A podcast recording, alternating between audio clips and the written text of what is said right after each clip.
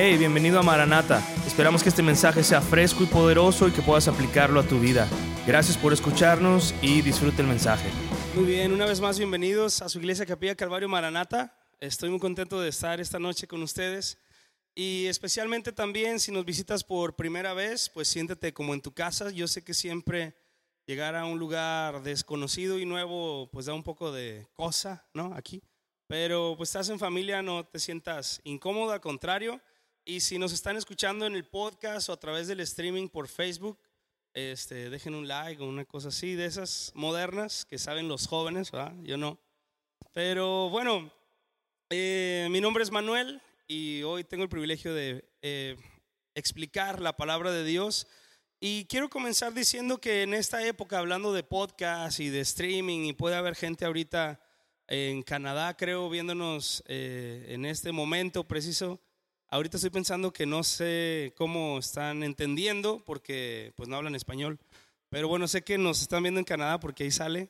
Y en esta época de tanta comunicación, pues todos estamos muy acostumbrados a comunicarnos muy fácilmente con alguien, ¿no? Le mandas un WhatsApp, que es lo más fácil, es como de lo más común o moderno ahorita. Tienes tu celular, si tienes internet, pues mandas un mensaje con WhatsApp. Si no tienes internet, pues pones 20 pesos, un paquete, una cosa así, y todo el día tienes para mandar WhatsApps, todos los que quieras, ¿no? Pero yo todavía me acuerdo y soy de la época en la que los emails estaban de moda. Y era una cosa así muy ah, básica, ¿no? Como austera, y tú abrías tu cuenta de correo. Todavía tengo amigos ah, que tienen sus cuentas de correo eh, fulanito de tal 2000 arroba hotmail.com porque por allá del 2000 era cuando uno abría su cuenta, ¿no? Han pasado ya 19 años desde el 2000 hasta ahora, ya van a ser casi 20, estamos ya a punto de acabar. Y los correos electrónicos ya han llegado a un punto en el que no se usan tanto porque ya hay WhatsApp. Un correo electrónico, aunque era algo más rápido que una carta, pues tardaba en que la gente lo abriera. Y las cartas son las abuelitas de todo este proceso de comunicación. Eh, perdóname que te lo diga, pero si tú todavía te tocó escribir una carta, ah, pues qué padre, porque ya no existen. Ya es muy difícil que recibas una carta en tu casa así como esas. Ya los únicos sobres que llegan es del banco para cobrarte de algún lugar o una promoción para que gastes tu dinero en Navidad y te acabes tu aguinaldo. Pero ya es muy poco común que una persona te escriba de puño y letra una carta. Es más, si te llega, no le vas a entender por la letra, ¿no? Ya casi no estamos acostumbrados a escribir a mano, pero yo todavía me acuerdo que antes se mandaban cartitas, no sé si todavía, ¿no? Los chavos, ahora se mandan un WhatsApp así de enamorados, no sé, pero antes te mandaban una cartita como el que quería contigo o tu novia, me han dicho, yo no sé, este, pero escuché que eso pasaba antes. Y había algunas que eran con corazoncitos y que le echaban perfume y todo eso. ¿Alguna vez alguien te mandó una carta? El sentimiento de quién te la mandó y querer ver cuál era el mensaje y sea lo que sea que te haya puesto, tú sabías que esa carta era de esa persona especial. Entonces, aunque te pusiera puras cosas, puras mentiras, ¿no? Y nomás para eh, ganarte, tú estabas muy emocionado o emocionada de recibir esa carta. Y lo más interesante de esta noche es que vamos a hablar de una carta precisamente. ¿Qué sentirías al saber que Jesucristo, el Hijo de Dios, te escribió una carta? Que dice ahí de Jesucristo para, o al revés, ¿no? Este, para Manuel, para Lupita, para Dalila, para Fer, para Sergio, y al final, atentamente, Jesucristo. Ah, qué bonito, pues eso vamos a hablar hoy. Y precisamente el título de nuestra enseñanza de esta noche es el mensaje de Jesús a Pérgamo. Una vez más, si estás tomando notas, escríbelo, porque si te quieres aprender esta palabra de memoria, a lo mejor vas a batallar. El mensaje de Jesús a Pérgamo. Y vamos a estar estudiando Apocalipsis 2, del 12 al 17, verso a verso. Una vez más, Apocalipsis 2, del 12 al 17, el mensaje de Jesús a Pérgamo. Así que acompáñame con tu Biblia ahí, Apocalipsis 2.12, y vamos a comenzar leyendo el versículo 12 Pero antes quiero recordarte que estamos en nuestra temporada Siete mensajes en Apocalipsis. Y esta es una temporada, un libro fácil de encontrar. A veces hay difíciles libros en medio de la Biblia, pero Apocalipsis es el último. Así que dale hasta el último, Apocalipsis 2, 12. Así que vamos a leer la palabra de Dios. Dice, y escribe al ángel de la iglesia en Pérgamo, el que tiene la espada aguda de dos filos, dice esto. Antes de continuar, acompáñame a orar, ¿sale? Padre, venimos ante tu presencia con nuestro corazón, nuestros oídos dispuestos a escuchar y estudiar tu palabra, Señor. Pero también reconocemos que si tú no nos capacitas por tu Espíritu Santo, no podremos recibir el mensaje que Jesús tiene para nosotros esta noche. Así que abre nuestros oídos, abre nuestro corazón y ayúdanos a poner en práctica todo lo que aprendamos hoy, Señor. En el nombre de Jesús. Amén. Amén. Muy bien, ya llevamos con esta, vamos a, llevar la tercera carta. Hemos visto ya los mensajes dirigidos por Jesucristo a Éfeso y a Esmirna. Y hoy estamos estudiando pues esta carta a una ciudad que se llama Pérgamo. Y nos dice ahí muy claramente, como una buena carta, ¿para quién? Empieza la carta diciendo, escribe al ángel de la iglesia en Pérgamo. Y quiero recordarte que esta palabra ángel es una palabra originalmente en griego. De hecho, si tú quieres decir en griego mensajero, se dice ángel o angelus. Y esa palabra es exactamente lo mismo que mensajero. Y en cada una de estas cartas cuando escribes está refiriendo al pastor de esa iglesia, a quien estaba dando el mensaje a una iglesia, específicamente en este caso, que estaba en la ciudad que se llamaba Pérgamo. Es como si una carta dijera, escribe al pastor que está en la iglesia de Mazatlán. Esa sería una traducción aplicada a nosotros, ¿no? Aquí dice al ángel, al mensajero, al pastor que está en la iglesia de Pérgamo. Y ahí en la pantalla vas a poder ver un mapa de dónde estaban ubicadas estas distintas iglesias que estamos estudiando. Y por ahí arriba a la izquierda podemos ver que está Pérgamo. Esta era una ciudad griega de mucho esplendor, de mucha riqueza, pero también de mucha idolatría. Ahí se habían construido altares paganos, altares al dios Zeus, altares enormes. Y todavía uno de esos altares a Zeus, un dios griego, de los altares más importantes, está y existe todavía en un museo en Alemania. O sea que tú puedes ir a Alemania, agarrar un avión, ¿no? Mazatlán, Alemania, o lo que sea, Mazatlán, Berlín. Y en el Museo de Berlín tú podrías ver el altar dedicado a Zeus que estaba en Pérgamo. Y es enorme, ocupa como todo el ancho de este auditorio y la mitad, yo creo. Es una cosa impresionante de piedra labrada, increíble. El punto es que aunque es artísticamente muy padre, era un altar idólatra, ¿no? Entonces toda la ciudad estaba llena de idolatría. También puedes ver ahí en tu pantalla unas imágenes de las ruinas, de lo que queda ahora de Pérgamo. A diferencia de otras ciudades de la Biblia, esta ya no está activa, ya está en ruinas que también pues sería un buen viaje, ¿no? Eso está en Grecia. Hoy estamos como agentes de viajes, ¿no? Visitando Berlín, Grecia y Mazatlán. Y luego, como buena carta, insisto, nos dice quién escribe. Aquí se adelanta, ¿no? Ahí no le ponen al final atentamente Jesucristo.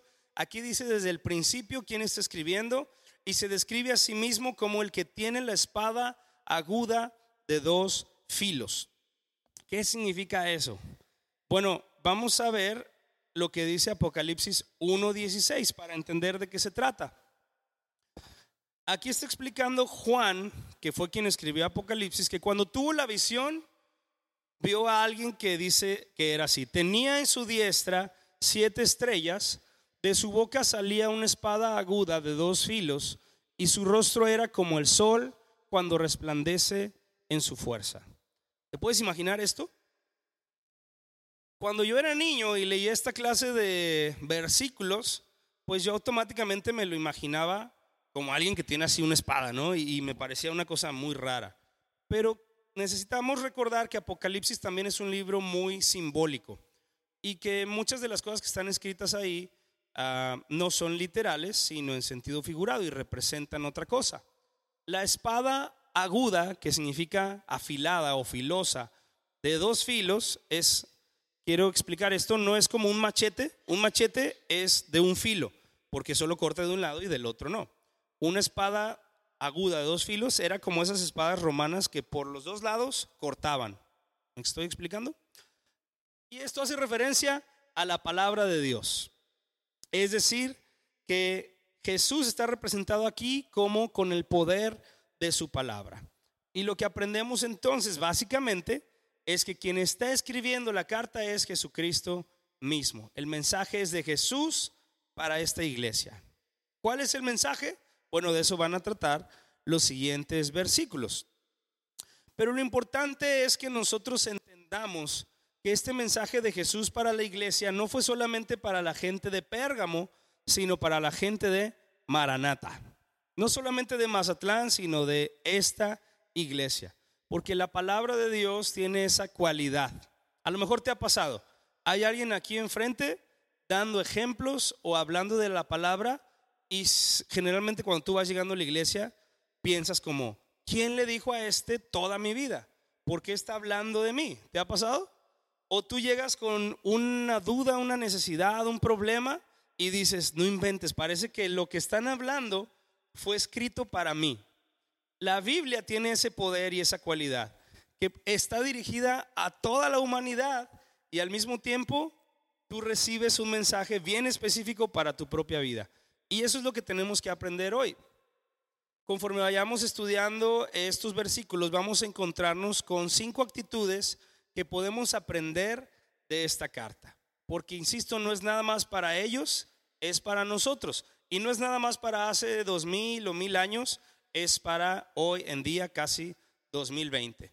Y la primera actitud que vamos a encontrar en estos versículos o que podemos aprender de esta carta es pon atención a las palabras de Jesús. Pon atención a las palabras de Jesús. Si me escribe a mí una carta Coppel, la verdad es que no me emociono cuando me llega a la casa, ¿no? De hecho, me incomoda porque a lo mejor me están cobrando o no sé. Me llega una carta de Coppel y yo digo, ay, no, no la quiero ni abrir, quién sabe qué sea. Si llega una carta de mi mamá, de mi papá, de mi hermana, sería muy raro para empezar, pero si me llega una carta, sería como, wow, una carta, o sea, es mi mamá o es mi papá o es alguien que yo amo, entonces eso le da más valor para mí. Pero una carta escrita por Jesucristo se dispara, ¿no? O sea, está Coppel acá y bueno, pues amo a mis papás, entonces por acá, pero Jesucristo está a años luz de cualquier otra carta que yo pudiera recibir. Entonces, pon atención a las palabras de Jesús. Eso es lo primero que podemos aprender. Y lo más interesante es que Jesús no solamente te escribió esta carta, sino que te escribió 66 libros completos que llamamos la Biblia. Están llenos de instrucciones para ti. Estas son las palabras de Jesús para tu vida. Cada uno de estos versículos, cada una de estas ideas son respuestas, son instrucciones para tu vida hoy mismo. La palabra de Dios es viva y eficaz. Y de hecho dice más cortante que toda espada de dos filos y penetra hasta partir el alma, las coyunturas, es decir, llega hasta lo más profundo de tu ser. Así que no menosprecies ningún libro, ningún versículo de la Biblia, porque en los versículos que menos te lo esperes, Dios te va a hablar, Dios te va a revelar algo, si tú estás poniendo atención a sus palabras. Pero si tú lees solo por compromiso, no, bueno, pues hoy toca Salmos, o desde mi alabanza no calles porque boca de mí impío y boca de engañador se han abierto contra mí. Y si lees así, pues si lees así la carta que te mandó tu novia, o si lees así una carta que te mandó tu esposa y ella te ve que la estás leyendo así, vas a tener problemas, para empezar. Pero pon atención a las palabras de Jesús. Ahora, vamos a ver qué fue lo que dijo Jesús en esta carta a esa iglesia y a nosotros en el versículo 13. Acompáñame a leerlo. Apocalipsis 2.13. Yo conozco tus obras y dónde moras, donde está el trono de Satanás, pero retienes mi nombre y no has negado mi fe ni aun en los días en que Antipas, mi testigo fiel, fue muerto entre vosotros donde mora Satanás. En primer lugar, Jesús le dice a la iglesia, yo conozco tus obras. ¿Qué pasaría si llegara el pastor Tony hoy contigo y te dijera, ya sé lo que andas haciendo? ¿Te daría gusto o te daría nervios? ¿O pensarías, a ver, qué hice mal, qué hice mal, qué hice mal? ¿No? Pues Jesús conoce tus obras, lo bueno y lo malo. Y déjame decirte que nadie aquí es totalmente bueno. Y también aquí nadie es totalmente malo. Hay muchas cosas que seguro la gente no sabe de ti que son buenas o que son malas, pero hoy podemos aprender que Jesús nos conoce. Jesús ve cómo te comportas. Jesús está atento a tus obras y no puedes esconderte. Él te conoce. Y al mismo tiempo Jesús no solamente te conoce, sino que conoce tu entorno. Conoce qué está pasando alrededor de ti. Y me encanta esto, que Dios también tiene en cuenta si tu situación es más difícil o no. Hay algunos de nosotros que comenzamos a seguir a Cristo y toda nuestra familia está de acuerdo, ya todos eran cristianos y les da gusto y nos abrazan y nos animan, pero hay otras ocasiones en las que tú decides seguir a Cristo y tu familia te echa carrilla, te dejan de hablar, te empiezan a ya no regalar nada en Navidad, ¿no? Le echan sal a tus galletas en lugar de azúcar y, y ya la traen contra ti, ¿no?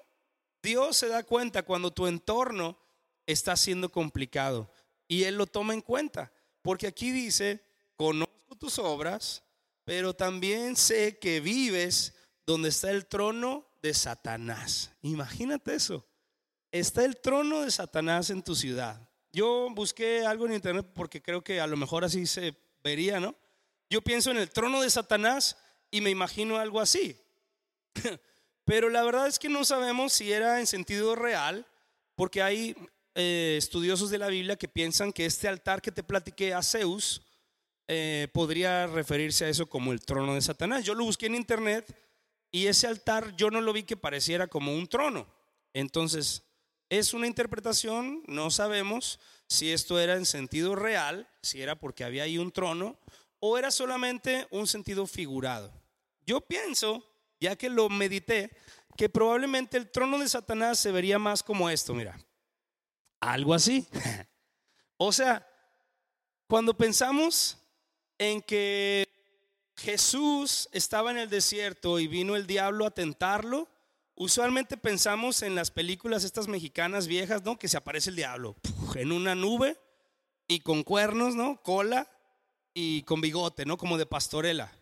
Pero la verdad es que cuando el diablo viene a tu vida, probablemente no te vas a dar cuenta porque la Biblia dice que se disfraza de ángel de luz. A veces va a ser un pensamiento. Uh, ya viste cómo no te saludó el pastor Tony. Ah, es que ya se fue.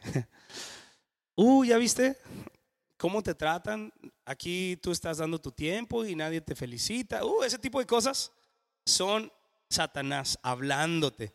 Y no se te tiene que aparecer. Si se te aparece, créeme que hoy, digo, no se lo deseo a nadie, ¿no? en otro lado, a otras personas, si se les aparece el diablo así como la otra foto, hoy en la noche en su casa, van a estar al rato ahí tocando en nuestras casas, ¿no? Pastor, por favor, pastor, pastor, pastor. Y vamos a salir, ¿qué onda? ¿Qué pasó? Venga a orar a mi casa, por favor, ya necesito entregarme a Dios con todo mi corazón. ¿Por qué? Pues ¿qué pasó? Es que se apareció el diablo. Si se aparece así, todos vamos a correr a la presencia de Dios. Pero si se aparece así, pues dices, ay, ¿a poco es el diablo? Pero pues voy de fiesta, no pasa nada que tiene. Nada más me voy a tomar una cerveza o mis amigos van a tomar, pero yo no, y ya a la mera hora, pues muchas cosas pasan, ¿no? Entonces, ese lugar se caracterizaba por ser un lugar difícil para los cristianos. También dice, conozco que has sido fiel cuando las cosas se pusieron difíciles, ¿no? Cuando mataron a mi testigo fiel Antipas. ¿Quién era Antipas? Hay otro nombre en la Biblia que es Herodes Antipas, no es el mismo. Este Antipas, no sabemos nada de él por la Biblia. El único lugar en el que aparece en la Biblia es aquí. Y lo que sabemos de él es solamente por la tradición por los que lo conocían y hay escritos históricos que dicen, por ejemplo, que él era un obispo o un pastor y que fue martirizado, quemado en brasas. Y esto lo hizo el emperador romano Domiciano. Pero no hay registro bíblico de qué sucedió ni qué pasó, porque solamente en este lugar aparece su nombre.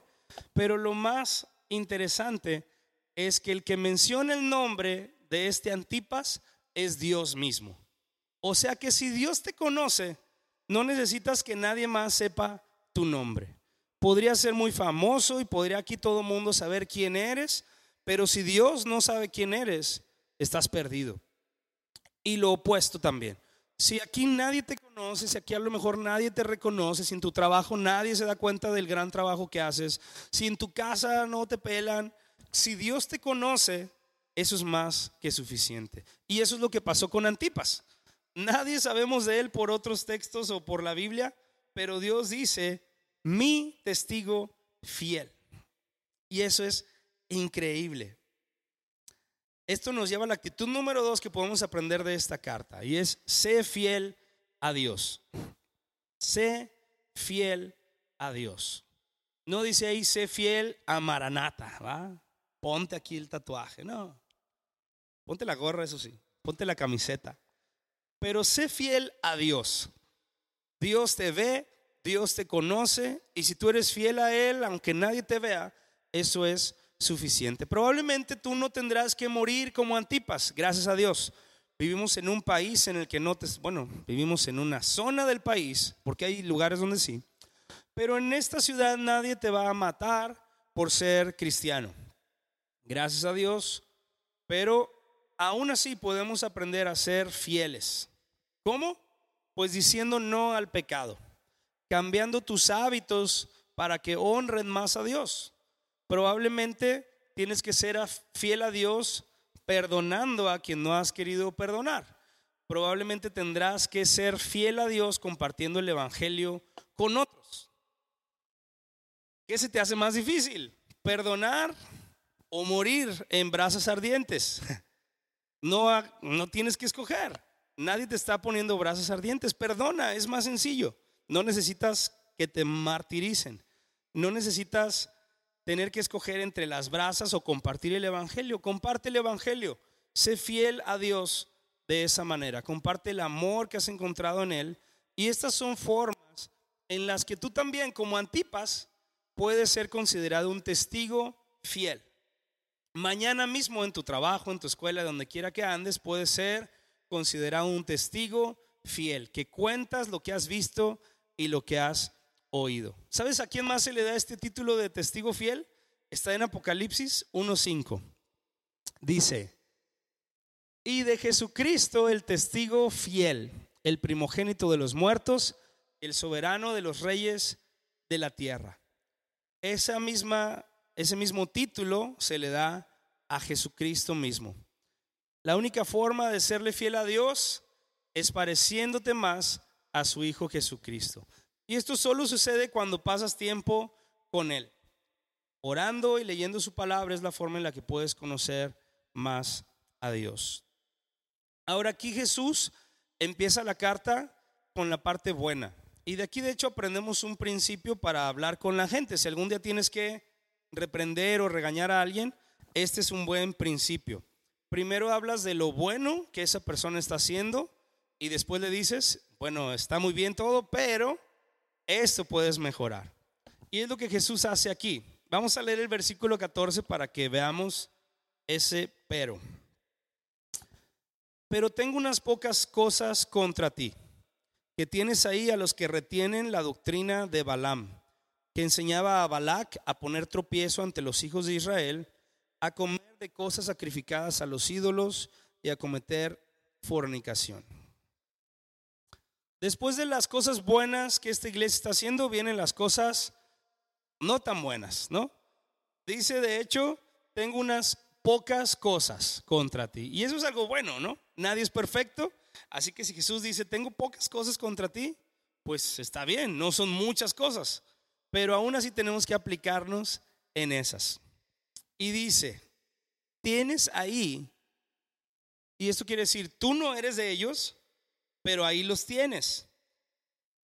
Y esto no es un aviso, o sea, Jesús le está diciendo, tú ya sabes que los tienes ahí. O sea, Jesús no le dice, oye, cuídate porque no te has dado cuenta, pero ahí hay unos idólatras. No, Jesús le dice, tienes ahí y no es un aviso, sino que es una advertencia. Tú ya lo sabes y necesitas cuidarte.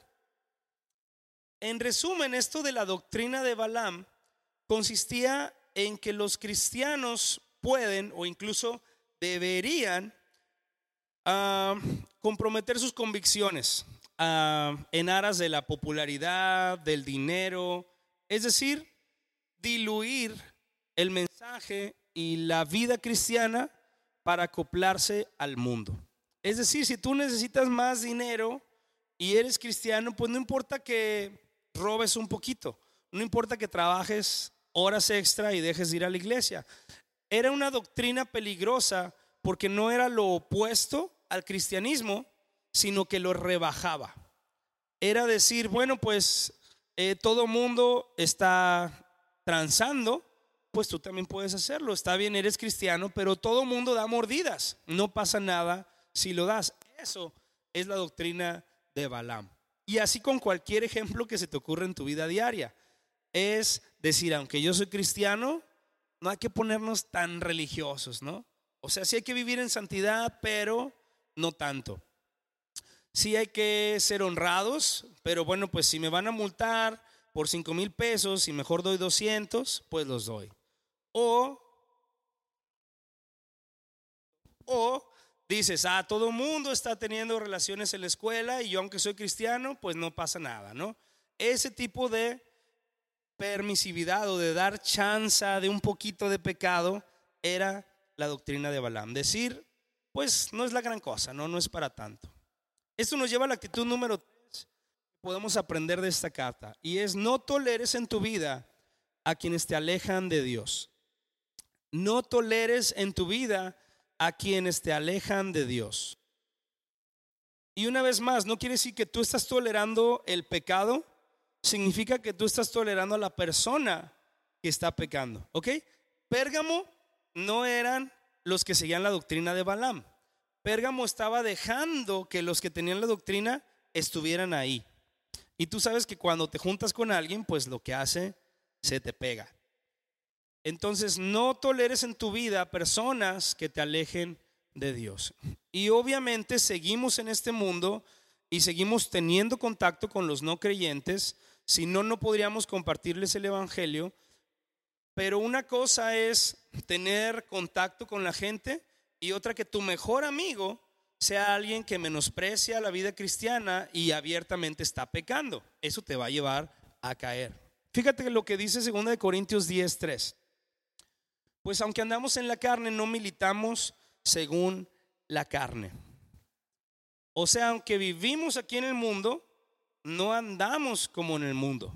Y aunque sí vas a tener amigos, compañeros de trabajo, compañeros de escuela que sí van a ser pecadores y que no saben nada de Dios ni les importa la Biblia, eso está bien. Pero si esos son tus mejores amigos y están eh, haciendo o ejerciendo una influencia sobre ti, pues te van a hacer caer, tarde o temprano. A veces son cosas tan simples como hablar mal de otras personas, chismear. Tienes una vecina que dice que es cristiana, pero ay, cómo le gusta el chisme y cómo le gusta criticar. Bueno, eso es la doctrina de Balaam. Dejar que el pecado esté ahí, darle eh, por su lado, ¿no? Decir, bueno, pues es poquito pecado, el chisme, pastor, el chisme no es pecado. Sí, la Biblia dice que chismear es pecado. Entonces no tienes que matar a alguien para estar desobedeciendo o deshonrando a Dios. Si hablas mal de otras personas, si los criticas y te ríes de ellos porque andaban despeinados, la otra vez alguien se rió de mi peinado, nada. Esas, ese tipo de cosas son la doctrina de Balaam. Y había otra cosa que Jesús les dice, está en el versículo 15. Y también, Apocalipsis 2.15, también tienes a los que retienen la doctrina de los nicolaitas, la que yo aborrezco. Entonces hay una segunda cosa, la doctrina de los nicolaitas. Y en ese sentido, evidentemente los nicolaitas seguían la enseñanza de Nicolás, pero nadie sabe realmente cuál Nicolás, ni cuál era realmente la enseñanza. Hay diferentes puntos de vista de historiadores y de estudiosos de la Biblia, pero yo no te quiero envolver ni distraer con todas esas opiniones, porque aquí muy claro vemos lo más importante. No sé los detalles de la doctrina, pero sé que dice que yo la aborrezco. Y para mí eso es suficiente. No tengo que saber qué era, solo sé que Jesucristo aborrecía esa doctrina. Y para mí eso es suficiente. Cualquier cosa que Jesús aborrece, tú no debes permitirla. Es así de sencillo. Cualquier cosa que a Dios no le gusta, pues ¿por qué tiene que gustarte a ti? Eso es también la doctrina de los nicolaitas. Eso nos lleva a la actitud número cuatro que podemos aprender de esta carta. Y esta es bien interesante. Aprende a distinguir qué le gusta a Dios y qué no. Aprende a distinguir qué le gusta a Dios y qué no.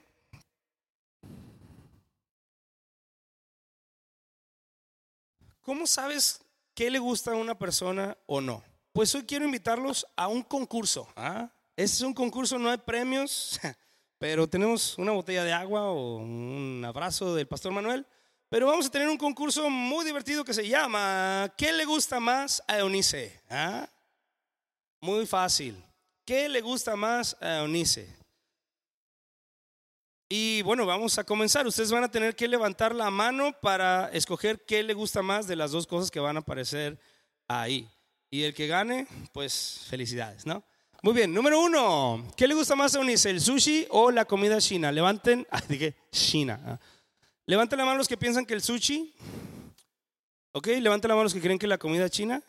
Muy bien, los ganadores son los del sushi. Eh, muy bien. Segundo lugar, ¿qué le gusta más a Eunice? ¿El rosa o el azul verdoso, verde azulado, turquesa? como se llame. Levante la mano los que creen que el rosa. No, sí, ok. Levante la mano. Ah, levántenla bien. Los que creen que el azul, verdoso, verde azulado, ok. ¿La han visto que viene de ese color? ¿va? Muy bien, ese color es el que le gusta. No el rosa. ¿Hay alguien que lleva las dos bien? Sí, ok. Vamos con la tercera a ver si tenemos un ganador. ¿Qué le gusta más, Eunice? ¿La playa y el calorcito o la nieve y el frillito? Ah, Levante la mano los que creen que el calorcito y la playa. Ok, levanta la mano los que creen que la cabaña y la nieve, sí, y el frillito, pues el calorcito y la playa. Sí, ¿hay alguien que ganó? Sí, tenemos ganadores. Muy bien.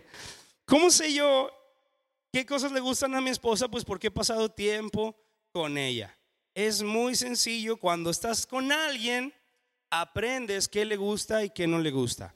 Si tú perdóname que te lo diga, si tú nunca estás con Dios o ves a Dios cada año, cada fin de semana, o lo ves aquí en la iglesia y allá está Dios lejos de ti, pues no tienes ni idea de qué le gusta y qué no. Dice la Biblia que hay personas que a lo bueno le llaman malo y a lo malo bueno. Eso es porque tienen a Dios allá bien lejos. Entonces no tienen ni idea de qué le gusta y qué no le gusta.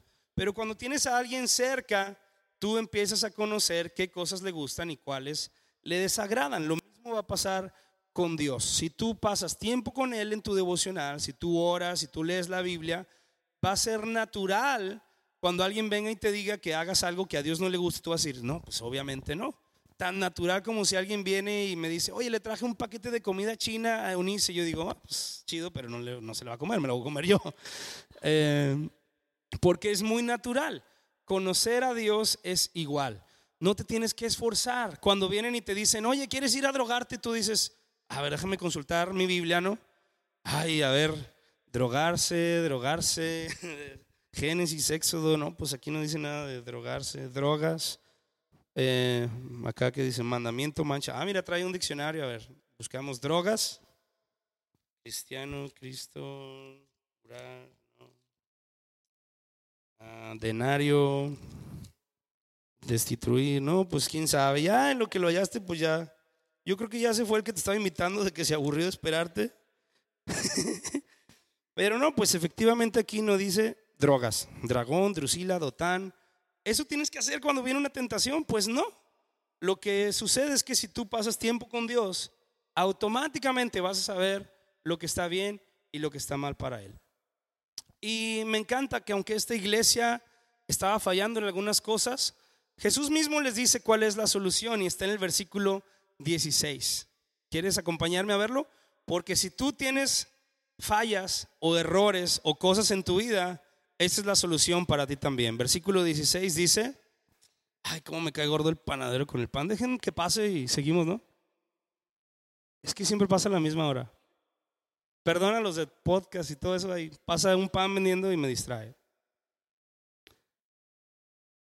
Versículo 16, Apocalipsis 2, 16. Por tanto, arrepiéntete, pues si no, vendré a ti pronto y pelearé contra ellos con la espada de mi boca. La solución es arrepiéntete. Y esa palabra en griego originalmente eh, se dice metanoia. Metanoia. Y se traduce como o significa un cambio de mente, cambio de pensar. Arrepentirse no es nada más sentirse mal, eso es como un remordimiento, ¿no? Ah, le grité a mi esposa y pues me siento mal y no le hablo y al día siguiente le voy a volver a gritar, ¿no? Pero cuando alguien está arrepentido cambia su mente. Y aquí Jesús les dice, arrepiéntete, pues si no, vendré a ti pronto y pelearé contra ellos. ¿Con qué una vez más? Con la espada de mi boca, con la palabra.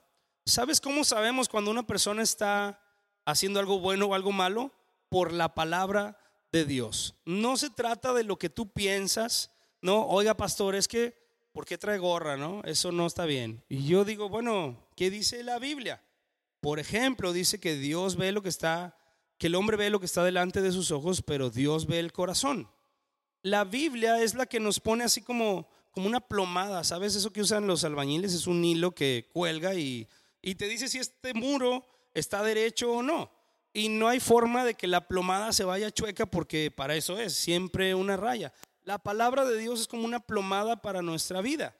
No podemos venir a decir, no, es que los nicolaitas estaban mal porque yo pienso. No, no se trata de lo que tú piensas. Jesús dice, va a venir con la espada de su boca, con la palabra. Jesús va a venir con los de la doctrina de Balaam, no a ver qué piensas tú, sino con la palabra a poner orden. Lo que te corresponde a ti es arrepentirte y arrepentirte pronto. No dejes pasar tiempo. Entonces, ¿sabes que estás tolerando en tu vida algo que no deberías? Pues no te tardes, porque dice ahí, vengo pronto. La actitud número 5 que podemos aprender de esta carta es arrepiéntete pronto. Número 5, arrepiéntete pronto. Finalmente el versículo 17, el último versículo de esta noche, Apocalipsis 2.17 dice lo siguiente. Y ah, este solo nos tomaría otro estudio completo, pero vamos a ver. El que tiene oído, Oiga lo que el Espíritu dice a las iglesias. Al que venciere, daré a comer del maná escondido y le daré una piedrecita blanca y en la piedrecita escrito un nombre nuevo, el cual ninguno conoce sino aquel que lo recibe. Finalmente Jesús nos centra y nos recuerda que nuestro destino final no es la tierra. Estamos aquí solamente de paso. Jesús va a regresar por nosotros y va a hacer todas las cosas nuevas. Incluso dice que nos dará a comer del maná escondido. Y dice que nos dará una piedrecita blanca con un nombre nuevo que nadie conoce más que el que lo recibe. ¿Qué significa eso? Significa que, bueno, si solo tú lo sabes y Dios todo lo sabe, lo conocen Dios y tú. Y algunos estudiosos, y yo creo que es verdad, piensan que esto habla de la relación íntima y personal que vamos a tener con Dios en los cielos. Todos los cristianos que hemos nacido de nuevo, que hemos puesto nuestra fe en Jesús, vamos a estar ahí como un montón de gente y millares de ángeles, pero al mismo tiempo vas a tener una comunión personal con Dios única, íntima, que nunca has tenido. Y eso es algo que debe animarnos. Estamos aquí de paso. Lo que estás pasando aquí es solamente temporal. Y si estás aquí temporalmente, pues no te estreses por lo que está pasando aquí. Es como si yo voy un día de vacaciones a China y tengo aquí mi casa en Mazatlán y vivo bien, pero fui allá un día nada más. Y en China yo me estreso porque digo, ay, es que no tengo casa aquí en China.